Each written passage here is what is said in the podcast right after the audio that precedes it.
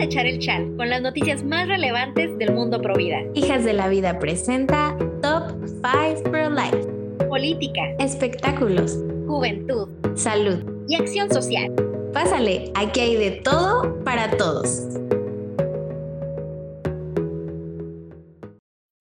Chavos? ¿Cómo están? Bienvenidos a un viernes más de pijamada de las hijas de la vida. Estamos súper, súper emocionadas de que estén aquí nuevamente. Vamos a echar el chal súper sabroso el día de hoy. Adet, ¿cómo estás? Hablando de echar el chal, traes un chal ahí, ¿qué es eso? Pues sí, chavos, hoy me puse el chimichal mexicano porque yo estoy viviendo en Phoenix, que es el desierto y todo el mundo muere de calor, pero por algo me vine a vivir aquí. Yo sigo teniendo frío y yo me pongo mi chalecito. Oye, no, pues ahí cada quien y su temperatura, aunque traigas mal el termómetro, pero te respetamos, ¿sabes? Gracias por respetar mi dignidad.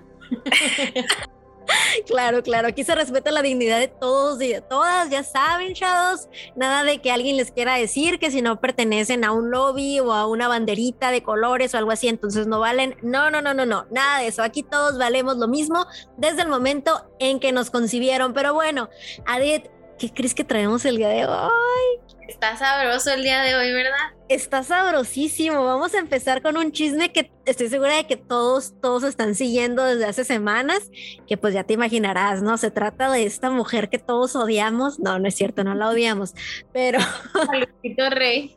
Ándale, sí. Primero fue Luisito Rey de Luis Miguel cuando estaba la serie y ahora es, por supuesto, Amber Heard, que bueno, también como que la mujer se ha esforzado mucho por estar como en la opinión pública como alguien no muy grato. Pero bueno, es que también, oye, te dedicas a destruir la vida de tu esposo, a que le quiten proyectos, a que lo quiten de sus películas, a que todo mundo lo tenga como golpeador de esposas, abusivo y todo esto. Y al final resulta que todo era mentira y que además tú lo estabas golpeando a él, ¿no? Obvio, ya hemos dicho 50 mil millones de veces aquí que los dos son tóxicos aquí. O sea, es una relación tóxica que los dos traían mil problemas obviamente una persona sana no estaría, no se quedaría en una relación así, ¿no? Yo creo que a lo mejor algunos de ustedes han estado chavos, no digo que ustedes estén mal, pero si se quedan, ahí sí están mal. O sea, si están en una relación así, ¿qué andan haciendo, mijos? Váyanse. Pero bueno, ¿cómo? Huyan. Huyan lejos y nunca regresen, como diría el Rey León.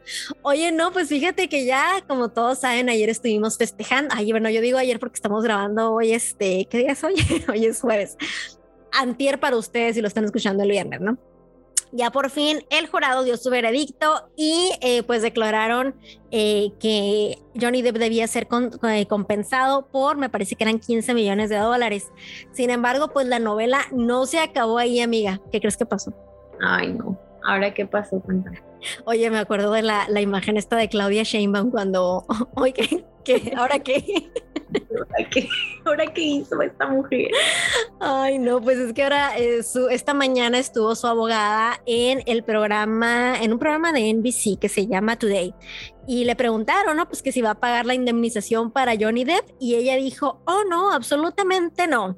Esta mujer se llama Elaine Brad, Bradhoft y ella afirmó que eh, pues que Amber Heard está buscando apelar el veredicto eh, que en realidad ella dice que todo estuvo muy manipulado que el equipo legal de Johnny Depp estuvo demonizando a Amber que obviamente el tema de las redes sociales influenció muchísimo al jurado, que esto es un mensaje horrible porque es un retroceso para el feminismo y que ahora las mujeres ya no van a denunciar a sus golpeadores porque pues si no, si no lo grabas en la acción, pues nadie te va a creer que te está pegando o algo así, ¿no? Entonces, claro. esto fue lo que dijo, ¿no? Como para decir, no le vamos a pagar nada a Johnny, vamos a seguir peleando, ¿no? ¿Cómo ves, amiga? Pues yo creo que así como dices, o sea, creo que fuimos testigos de que era una relación tóxica. Todos hemos visto diferentes millones de opiniones en las redes sociales. Y yo creo que ya como lo hemos dicho aquí, los dos cometieron errores.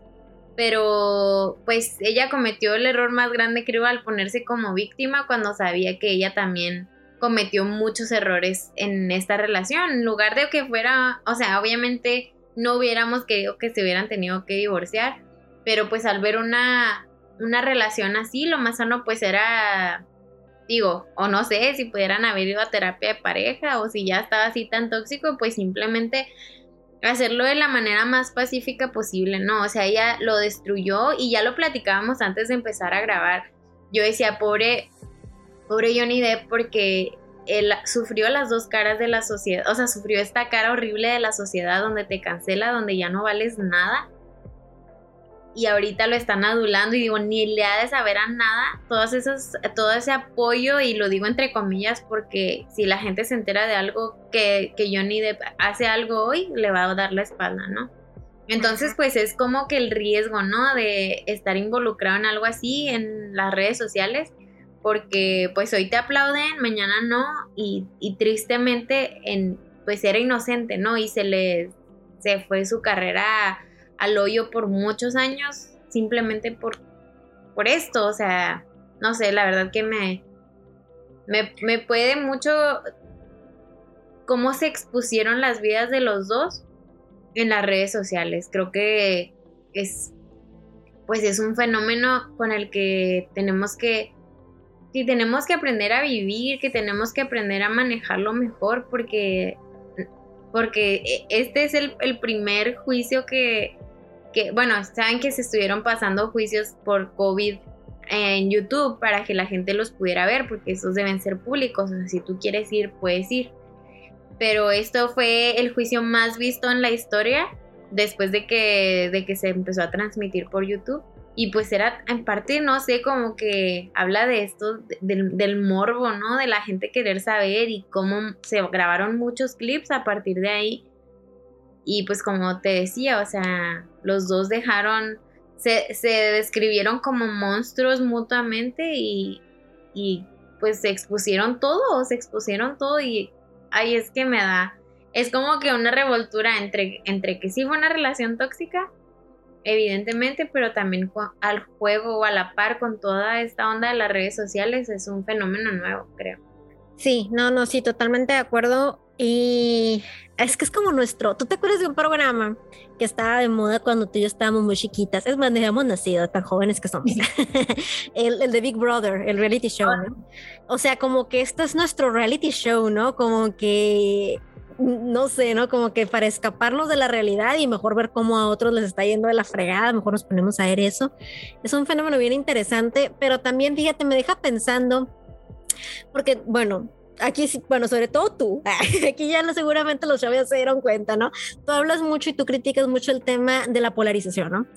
Y siento que este tema de Amber y Johnny, dentro de todos los matices y cosas horribles que tiene, y esto que dices de que cómo nos, nos gusta ese tipo de, de, de estar viendo el sufrir ajeno, eh, pero fíjate que siento que este, este, este caso redujo muchísimo la polarización al, al, grado de que estaba viendo que la campaña de change.org de quitar a Amber de la película de Aquaman ha sido una de las más votadas. ¿Por qué? Porque aquí nos unimos todos. Bueno, yo no, yo no he firmado, la verdad, no sé si te has firmado, pero mucha gente firmó independientemente de sus convicciones independientemente de sus ideas. Ahora sí que este, conservadores, feministas, todo el mundo dijeron, es que esta chava está mal, o sea, yo soy feminista digo yo no soy, pero es un ejemplo. Yo soy feminista y, y, aún así reconozco que esta chava está mal. Al grado, fíjate, de que esta mañana estaba viendo una publicación de una página feminista que ellas decían, a ver, es que el hecho de que haya ganado Johnny no es algo en contra del feminismo, al contrario, ya vieron a la abogada de Johnny Depp, es una chava súper preparada, que se la rifó, que es mujer, o sea, obviamente para mí hay, un, hay algo más importante que el hecho de ser mujer, no es el hecho de que pues, seas del género que seas, estés preparado y punto, ¿no? Pero incluso la gente que milita con el feminismo, eh, todos nos fuimos del mismo lado, ¿no? En nombre de la verdad y en nombre de la justicia. Y creo que eso es algo muy rescatable dentro de todo, ¿no? Hasta podría pasar a noticia positiva, yo creo, por, por este, por este, eh, esta perspectiva que nos acabas de dar, porque sí creo que difícilmente hay un tema que nos una hoy en día y que no se polarice y pues este es uno y pues igual también hay que disfrutar esta parte, ¿no? O sea, este puente que, que se abre porque nos damos cuenta que, que todos somos pro justicia, o sea, todos estamos a favor de la justicia y este es un tema donde está súper palpable, ¿no? Qué fregón. Sí, sí, sí, sí, totalmente. No digo, siempre, hablamos extremos, pero los, que, estamos en la media, logramos, empatizar, con que, oye, es que esta chava está, mal. No es que todas las mujeres estén mal, no es que todos los hombres estén mal, es que este caso es así, ¿no? Pero bueno, esta fue nuestra primera noticia de la semana, chicos. A ver, cuéntanos a ver qué más tenemos. Bueno, pues Ay, aquí otra, una noticia triste y que siempre hablar de esto es como que súper difícil, pero pues es una realidad y por eso te lo queremos contar aquí. Igual, no sé si recuerdan que fue hace que como un mes que se encontraron cinco cuerpos de bebés, pues que fueron abortados, pero pues estaban en casi completamente formados y pues fue un escándalo y eh, evidentemente lo tenía que ser. Y eh, nos encontramos con que en, en Irán pasó que fue un recién nacido, él no era abortado, sino que fue un recién nacido que todavía tenía su cordón umbilical y fue eh, arrojado a la basura en una bolsa de plástico negra. Entonces estaba un, era uno de los que pasan a recoger la basura que escuchó como un sonido como cuando estás adentro de una bolsa, o sea, que escuchó como un sonido así, ¿cómo se dice? ¿Mofo? Una vez tuvimos esta misma duda en una... ¿El, sonido, ¿El sonido de una bolsa que se mueve? El sonido, no, el sonido cuando estás adentro de una bolsa, o sea, como la voz que se escucha como medio distorsionada. Ok, no, la voz en este caso pues era como gemiditos, el llanto de un bebé. Y, y lo sacó y abrió la bolsa y pues pues vio el bebé. E, inmediatamente lo llamó a emergencias, lo llevaron a, a un hospital y pues ya lo revisaron y afortunadamente está bien, como les digo, todavía tenía el cordón umbilical, pero lamentablemente al parecer según la noticia, según un artículo de Iran News se llama o Irán, sí, Iran News Update dice que que más de, más de mil niños son abandonados, más, de, más de mil niños de, de tres años menores de edad fueron abandonados en el 2018. O sea... te, te, voy a voltear la tortilla aquí. Así como tú me hiciste ahorita, yo también lo voy a hacer. Y es que me parece que sí está triste la noticia, pero también estoy viendo que qué fregón que ese señor o ese muchacho, no sé qué sea, pasó en ese momento y que ese bebé va a tener una oportunidad ya ven, chavos, puras noticias buenas hoy. hoy todo se puede ver. Es que también sí depende con, desde la perspectiva donde lo veamos, ¿no? O sea, sí. Bueno, sabemos que esto también, bueno, he, escuchado yo que también pasa mucho en China, ¿no? Que, que, o sea, por esta póliza que hubo, por esta ley que hubo hace tantísimos años, pues mucha gente recurría a tirar a sus niños a la basura porque para, pues por miedo al gobierno, ¿no? Y yo creo que también un poco, un poco como el, a ver, yo no lo puedo tener porque me van a encarcelar, pero a lo mejor así le puedo dar una oportunidad de que alguien lo encuentre, ¿no? O algo así. Claro, a diferencia de, o sea, a diferencia de abortarlo, evidentemente tirarlo a la basura, pero no sé, me extraña que, ajá, porque está en una bolsa de plástico, o sea, el bebé en algún punto iba a morir porque pues estaba en una bolsa, no sé, la bolsa estaba cerrada porque el señor dice que él rompió la bolsa. Entonces, pero tienes muchísima razón y yo soy súper fan de tratarle de ver lo positivo a todo y creo que esta definitiva, o sea, imagínate este niño, o sea, bueno, obviamente qué trauma saber cómo, cómo pasaron las cosas, pero qué bendición contar con la oportunidad de vivir, o sea, que qué padre que este, a este hombre no le valió, o sea, él pudo haber dicho, no, pues no es problema. Claro, o sea, pero tomó la mejor decisión, creo, al darle la oportunidad de vivir a este bebé y pues ojalá, o sea, ojalá, ojalá que él lo vea también como, como una bendición que, se, que le fue dada la oportunidad de vivir y de tomar sus decisiones en el momento algún día va a decir, hablaron sobre, sobre mí en las hijas de la vida. Muy famoso. Pero aparte, no, yo creo que, digo, obviamente todo depende de, la vida que tenga, que ojalá le vaya muy bien y ojalá que haya oportunidades y que mucha gente generosa que la hay se, se ofrezca a ayudar y demás. Eh, pero creo que sí, ¿no? Se puede llegar a ver esto como un, oye, yo, yo estaba con todo para morirme de bebé y sin embargo ocurrió un milagro, algo que era completamente inesperado y me salvó la vida, pues para algo estoy en este mundo, ¿no? O sea, como tengo un propósito grande, ¿no? ¿Cómo ves? Claro, porque como lo que les decía, o sea, esto, esto no, o sea, para Irán no es una cosa extraña, esto pasa muy seguido y pues obviamente los papás dicen que porque no pueden mantener a los bebés y abandonan a sus bebés, imagínate, o sea, entre uno y tres años, en el 2018 mil bebés fueron abandonados por esta justificación. Pero no sé cómo es la vida de sus niños, no sé si sobrevivieron, ojalá hayan sobrevivido y les, se les haya dado la oportunidad como, como a este bebé de, pues de, de mostrarles la vida, ¿no? De darles la bienvenida a la vida. Sí, no, yo creo que es una manera muy interesante de verlo, ¿no? Ahorita estoy leyéndome el libro de Steve Jobs, todo viejito, ¿no? Ya desde cuando que, salió, pero eh, pues ahorita por mi trabajo que tú sabes, ¿no? Me puse a leerlo y todo, como que me empecé como a adentrar todo en, este tipo de temas.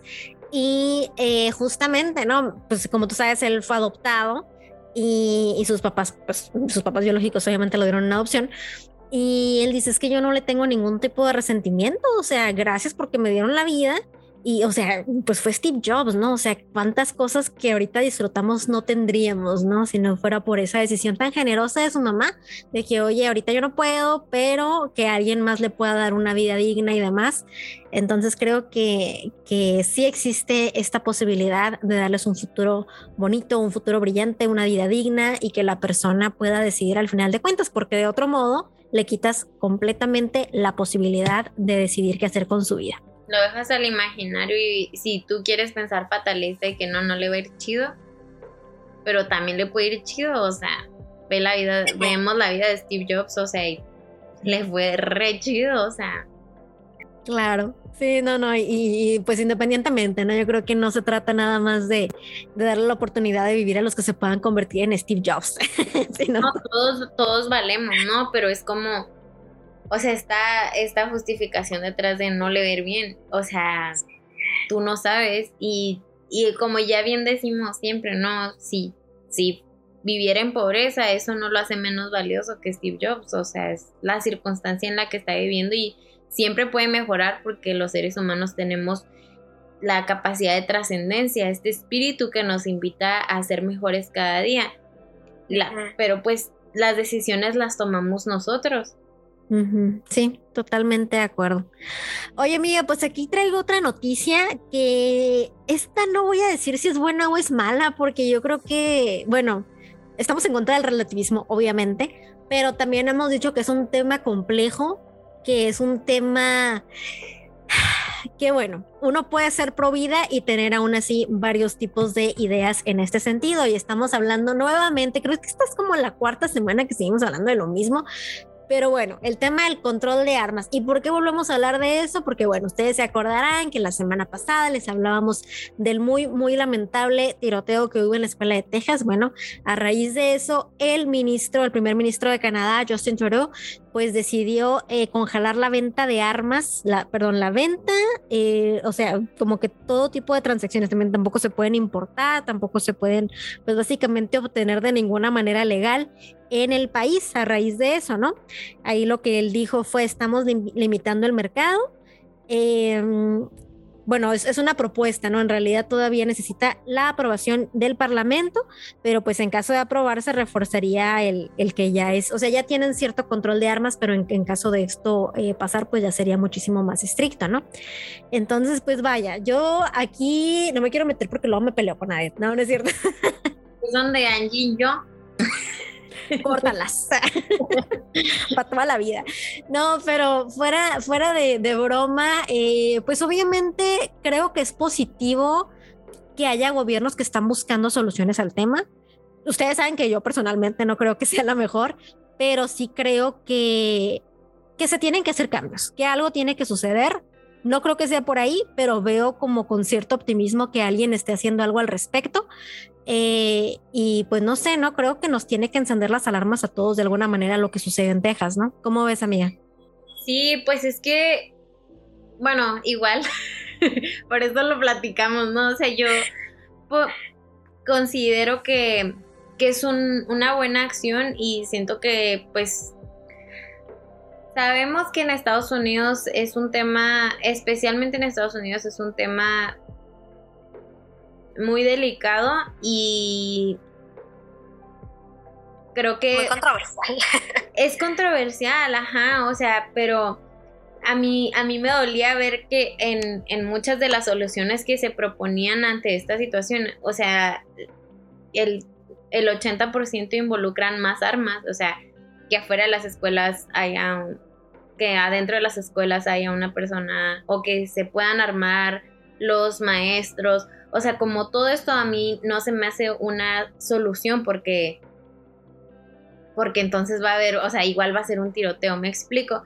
Entonces, por eso igual creo que pues aplaudo de alguna manera esta iniciativa, igual como dices, porque, porque se está tomando cartas en el asunto y porque evidentemente Canadá padece de muchos problemas similares a los de Estados Unidos, o sea, es un país de primer mundo, pero tiene altas tasas en drogadicción, o sea, tiene que hacer almacenes como tipo hospitales para proveerles de morfina a las personas para que no no, no mueran de sobredosis, o sea, dándoles dosis, dosis controladas de morfina para que no mueran por una sobredosis. Imagínate, o sea, imagínate tener eso como solución, es como que...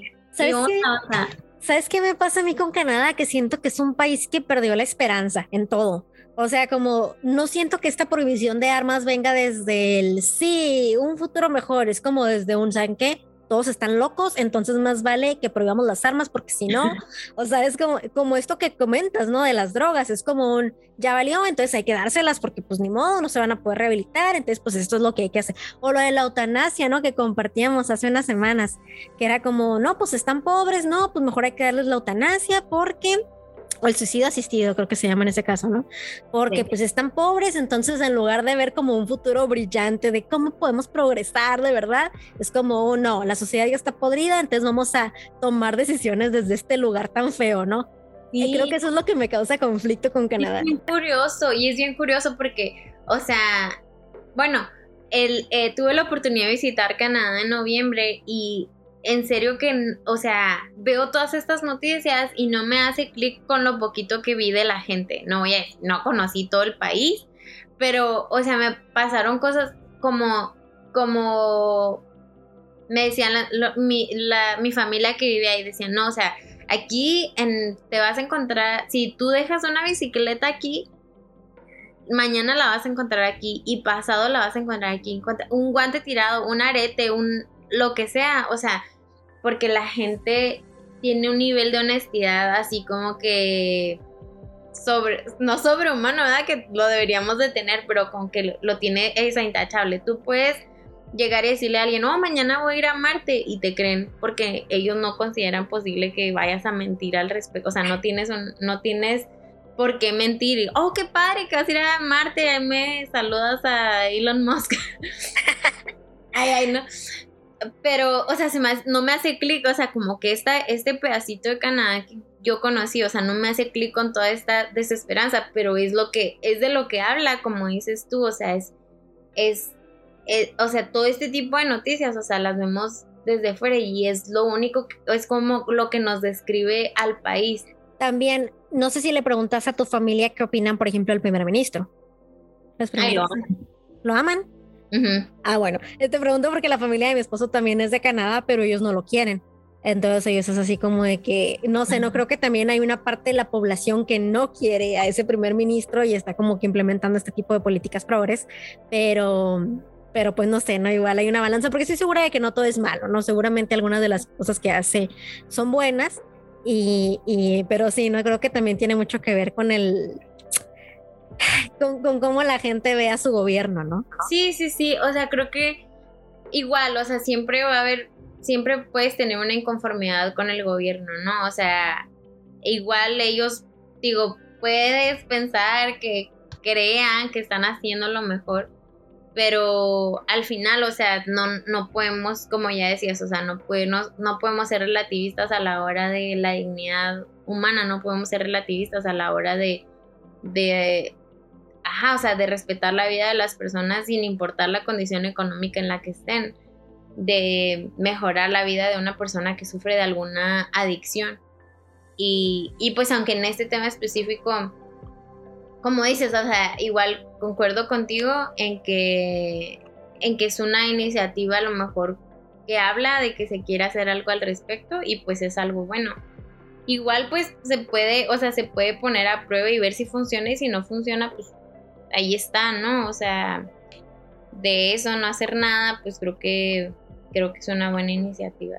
Igual. Sí, sí, yo también creo que aquí es importante que, que los gobiernos tomen acción tanto los republicanos desde su postura o los demócratas desde su, postura, pero que algo se haga, ¿no? Porque, pues sí, no, no es normal que este tipo de cosas, o no debería de ser normal, ¿no? Que ese tipo de cosas pasen. Pero bueno, Adel, cuéntanos, ¿qué más tenemos el día de hoy? Bueno, les quiero, es, algo parecido a lo que les estaba platicando ahorita, pero igual, o sea, lo queremos mencionar porque, pues porque es importante, es, es importante conocer, conocer que, pues, no nada más en América, no nada más en México, no nada más en Estados Unidos, no nada más en Irán. Eh, en el Reino Unido, pues igual que, que acá en Estados Unidos, pues el, el aborto es legal en ciertas partes y en un centro de abortos hubo una inspección, en una clínica de abortos hubo una inspección y, ay no, o sea, esto es desgarrador, ¿verdad? De por sí, o sea, de por sí pero Angie lo resumió en algo que les voy a decir, o sea, se encontraron restos de bebés en un almacén que estaba como a temperatura ambiente. Que hay muchísimas reglas, ah, o sea, obviamente no estamos a favor de que haya clínicas de aborto, pero bueno, las clínicas de aborto tienen un proceso por el cual se deben deshacer de los restos de los, de los bebés pero desafortunadamente, o sea, aquí están como si fueran simplemente basura. O sea, para todo lo que tiene que ver con sangre, con, o sea, en los hospitales, en, en cualquier clínica, hay un proceso que se debe seguir, o sea, muy rígido. Y eh, sorprendentemente en, en, esta, en esta clínica tenían los restos de bebés en un cuarto, en una sala que estaba a temperatura ambiente. No los estaban, no estaban como refrigerados por pues por todo esto, por todo este proceso que les decimos. Y pues la organización que llevó a cabo esta, esta inspección es como se llama Care Quality Commission, que son quienes como se encargan de hacer todas las inspecciones y pues obviamente no es como, no la cerraron, sino que, bueno, no, no cerraron la clínica, sino que pues le pusieron, ya saben, es como pues te hacen una inspección y no la pasas, entonces tienes que cerrar temporalmente. Entonces le pusieron que requiere, requiere una mejora como los procesos que llevan a cabo. Y, ay, o sea, es, es desgarrador. Creo que, o sea, como que hablar tan específicamente de esto me parte porque yo ya, ya de por sí, o sea, obviamente no queremos que haya abortos, pero bien decía Angie, es como si solo fuera basura y ya, o sea, te deshaces de la basura que quedó. Y, ay, no sé, o sea, hasta me, hasta, en la nota como lo estabas comentando, ¿no? Eh, dice algo, así, o sea, es como si estuvieras hablando de productos, ¿no? En la inspección, eh, los procesos, o sea, como si estuvieras hablando, no sé, de un almacén de carne, ¿no? Que, ay, lo tenían descongelado, no sé, algo así como si fuera cualquier cosa, ¿no? Entonces eso de entrada me parece muy perturbador, ¿no? Que hayamos llegado como a este punto de insensibilidad. Pero fíjate, algo bien curioso, ahorita que estabas diciendo eso me acordé de un video que estuve viendo el otro día que era una feminista, creo que era argentina, estaba así con su pañuelito verde y todo. Y ella, el, el video era sobre violencia obstétrica, que básicamente la violencia obstétrica es todo esto, esta violencia que se ejerce contra las mujeres que van a que van a, que van a parir, ¿no? Que van a tener un bebé, mujeres embarazadas eh, y que les hablan feo, que las tratan mal, que no les dan el trato digno, que no les dan el servicio médico adecuado todo eso se le considera en teoría violencia obstétrica, ¿no?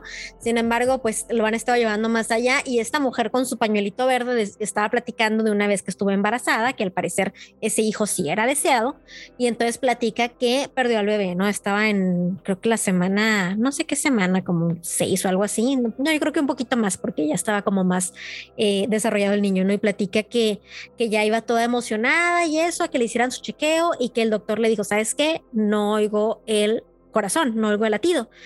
Perdió al bebé y entonces pues ella dice que estuvo como muy llorando y muy triste y que el doctor le dijo, no, pues vamos a tener que, inducir el parto. Y ella, ella criticaba eso, ¿no? Ella decía, pero ¿cómo voy a ver a mi bebé así en un parto cuando todas las otras mamás está, están teniendo sus hijos a un lado todas felices y yo, mi bebé muerto? Y me llamó mucho la atención, ¿no? Porque obviamente pues esta mujer es pro aborto, entonces ¿cómo es la lógica que cuando yo lo deseo, entonces si es un bebé y es muy doloroso, que lo maten, bueno, no que lo maten porque ya estaba muerto evidentemente, pero que, que tener que verlo en esa situación, pero cuando no es deseado, pues ahí no pasa nada, ¿no? Hasta debería de ser un derecho. Entonces creo que estamos como en una sociedad bien extraña, ¿no? Donde la hipotenusa, amiga, como siempre decimos, ¿no? O sea, es deseado, es persona, qué bonito, felicidades, no es deseado, bye, no es persona, aunque tenga la misma edad, ¿no? Y es que por eso tienen esa frase, o sea, sería, la maternidad será deseada o no será que no, o sea, no debería existir esa frase porque la maternidad es, porque no depende al 100% de ti. ¿Cuántas mujeres hay que quieren embarazarse y no pueden porque no depende de ti, porque es se está desarrollando dentro de ti, pero hay tantísimas cosas que tienen que pasar para que un embarazo sea, sea exitoso. Y creo que eso pasa, que, que, se habla del tema así sin corazón, como lo dices, o sea, cuando yo quiero sí es, cuando yo no quiero no es, porque así es como se comporta la sociedad, porque ya lo hemos hablado, porque hablar con la verdad nos cuesta, particularmente a esta sociedad le cuesta hablar con la verdad. Sí, totalmente, ¿no? Entonces, pues no, sí me, me, llama la atención, ¿no? Como, pues, oye, o eres mamá o no eres mamá. Si estás embarazada, ya eres mamá, ya hay una maternidad, no es como que, ay, no la deseo, entonces no existe. Claro. ¿Sabes? Ay, pero bueno, nos vamos a ir con otra noticia bien interesante, porque chavos, pues como ustedes saben, eh, esto pues no es nada nuevo, ¿no? Ya saben que junio, eh, la izquierda le encanta aprovechar este mes para, empezó todo con un día, ¿no? Creo que era el 28 de junio, que era el Día del Orgullo Gay, pero pues no se quedaron ahí, no fueron por el mes completo. Entonces, el mes completo tenemos que ver los loguitos de las empresas todos de arcoíris y todo el tema de los desfiles y toda, toda clase de cosas, ¿no? Que como ya hemos dicho muchas veces, esto no necesariamente representa representa pues a la población homosexual, ¿no? Más bien representa un movimiento político, o un movimiento también de marketing, por supuesto, que está como utilizando ciertas identidades sexuales, ¿no? Para vender más o para conseguir puestos públicos, etcétera. Y algo muy interesante es que la revista Fortune eh, realizó un, bueno, no realizó un estudio, sino que se puso a observar y sacó un artículo al final de que hay empresas, así como denunciándolo, ¿no? Lo decían, hay empresas que se ponen el, el, logo de arcoíris en, en el mes del orgullo gay, pero que el resto del año, fíjense cómo lo dicen ellos, esas compañías donaron casi 3 millones a legisladores cuyas agendas incluyen leyes que van desde proyectos de ley que prohíben la discusión sobre identidad de género y orientación sexual en las escuelas, hasta aquellos que restringen que los jóvenes trans jueguen en equipos deportivos. O sea, fíjense, en realidad son empresas que tienen sentido común, ¿no? Que están diciendo, oye, mm, o sea, es, es, bien interesante, ¿no? Porque sí, sí pongo mi loguito en colores porque no quiero dejar de vender y me interesa subirme aquí a lo que está de moda, pero tampoco estoy del todo loco y no voy a donar dinero para que jóvenes trans, así como Lía Thomas, le quiten el lugar a las mujeres. Y no voy a donar dinero para que en las escuelas, en las escuelas se adoctrine en temas de género a los niños. Entonces es bien interesante y creo que también un poco esperanzador darnos cuenta de que sí, está la modita de junio, me pongo la banderita del arco iris, pero a ver, alcanzo todavía tener un poco de sentido común para ver que hay un límite, ¿no? Y algunas de estas empresas son, por ejemplo, Toyota, ATT, Comcast y State Farm. Eh, está muy interesante, ¿no? Que en realidad, o sea, sí me subo al tema porque es marketing, pero, pero tampoco me voy a ir a ese extremo donde se está atacando la dignidad humana. ¿Cómo la ves? Sí, pues creo que es, es admirable como el poder distinguirlo, pero a la vez creo que ya lo platicábamos, nos parece también un poco injusto colgarse de esta bandera, aunque es bien importante distinguir, como ya decía Angie al principio, que el lobby es una cosa más política, o sea, no se están dirigiendo a la individualidad de la persona con, con toda esta publicidad que hay, ¿no? Sino a un conjunto, a, a una comunidad específica de personas donde no necesariamente como dicen, hay personas que, son directivos del lobby y que no necesariamente son trans o son o, forman parte de, de, sino que simplemente abrazan, ¿no? Eh, la diversidad, pero no necesariamente, o sea, pueden ser heterosexuales, pero están en, en las cabezas del lobby y es algo que por mucho tiempo se ha criticado como que son heterosexuales, pero forman parte importante del lobby y entonces es lo que habla de que es más una agenda política que realmente un grupo que esté luchando por la justicia o por los derechos de, la, de las personas del movimiento LGTBI, ¿no? E igual, o sea, lo, lo, que platicábamos Angie y yo es que es como a veces también a la par desgarrador, o sea, que, que se utilice la causa, o sea, individualmente del movimiento LGTB para vender o sea, porque al, al, final, pues esto atenta contra la dignidad humana. Y, para mí sería como, obviamente sabemos, o sea, que se quieren colgar de la tendencia, pero creo que sería más valioso, o sea, no estar a la mitad, sino decidirnos, así como dices, aplaudimos el hecho de que, de que, de que tengan la, la capacidad de, de apoyar las causas que van en pro de la dignidad humana, que no estén a favor como de, como ya, como ya decías tú, o sea que Sí, sí, sí, que, que apoyen la agenda pro familia, eso está padre. Claro, claro, y lo, aplaudimos. Pero como, pero que como se pongan en la, en la es como, oye, o sea, Pero fíjate que también, o sea, muchos, obviamente las personas homosexuales no son tontas y también se dan cuenta de que este movimiento de la banderita de arcoiris es un movimiento que los está utilizando muy cañón. Entonces muchos de ellos alzan la voz y dicen, a ver, yo no soy, yo no soy Exacto, sí, o sea, yo no soy tu ficha de ajedrez, yo sí soy homosexual, pero no formo parte de la, de la comunidad LGBT ni el movimiento gay ni ninguna de esas cosas. Y a lo mejor voy a votar republicano y voy a votar como se me dé la gana porque no soy tu adepto, ¿sabes? No me puedes manipular así. Entonces creo que eso también es muy de aplaudirse, que cada vez es más evidente la verdadera cara de este movimiento, eh, pues que anduvieron con los antifas y con los Black Lives Matter ahí quemando edificios y todo, y pues oye, obviamente los homosexuales, igual que nosotras con las feministas, ¿no? Podemos estar o no estar de acuerdo, pero al final no me obliga el hecho de ser mujer a pertenecer, ¿no? Exacto, exacto. Nos vamos, nos vamos, los dejamos porque se acaba el tiempo. Y no queremos irnos sin despedirnos y agradecerte por haberte quedado hasta este momento. Platícanos qué opinas, cuéntanos en redes sociales, sabes que ahí estamos en Instagram para pues para platicar, para que esta comunidad crezca, sabes que cuentas con nosotras y pues tenemos un saludo muy especial porque durante la semana un querido amigo Provida nos dijo que a él le encanta escucharnos cuando va a estudiar, cuando se está bañando, cuando va a la escuela. No, no, no. Cuando sale a correr. Cuando sale a correr, wow. O sea, que nos considere el punch para salir a correr y aguantar la corridita. Qué bárbaro, ¿eh? Qué bárbaro. Él se llama Gerardo Andrés. Gerardo, te mandamos un saludo enorme. Y si tú también quieres que te mandemos saludos, mándanos un mensajillo y con mucho gusto te saludamos. Ya sabes, aquí todos somos amigos. Nos vemos. Cuídate mucho. Bye, bye. Gracias por venir a la pijamada Provida. Si te gustó este episodio, compártelo con alguien. Encuéntranos en Instagram como Hijas de la Vida, el podcast. Escríbenos y hagámonos amigos virtuales.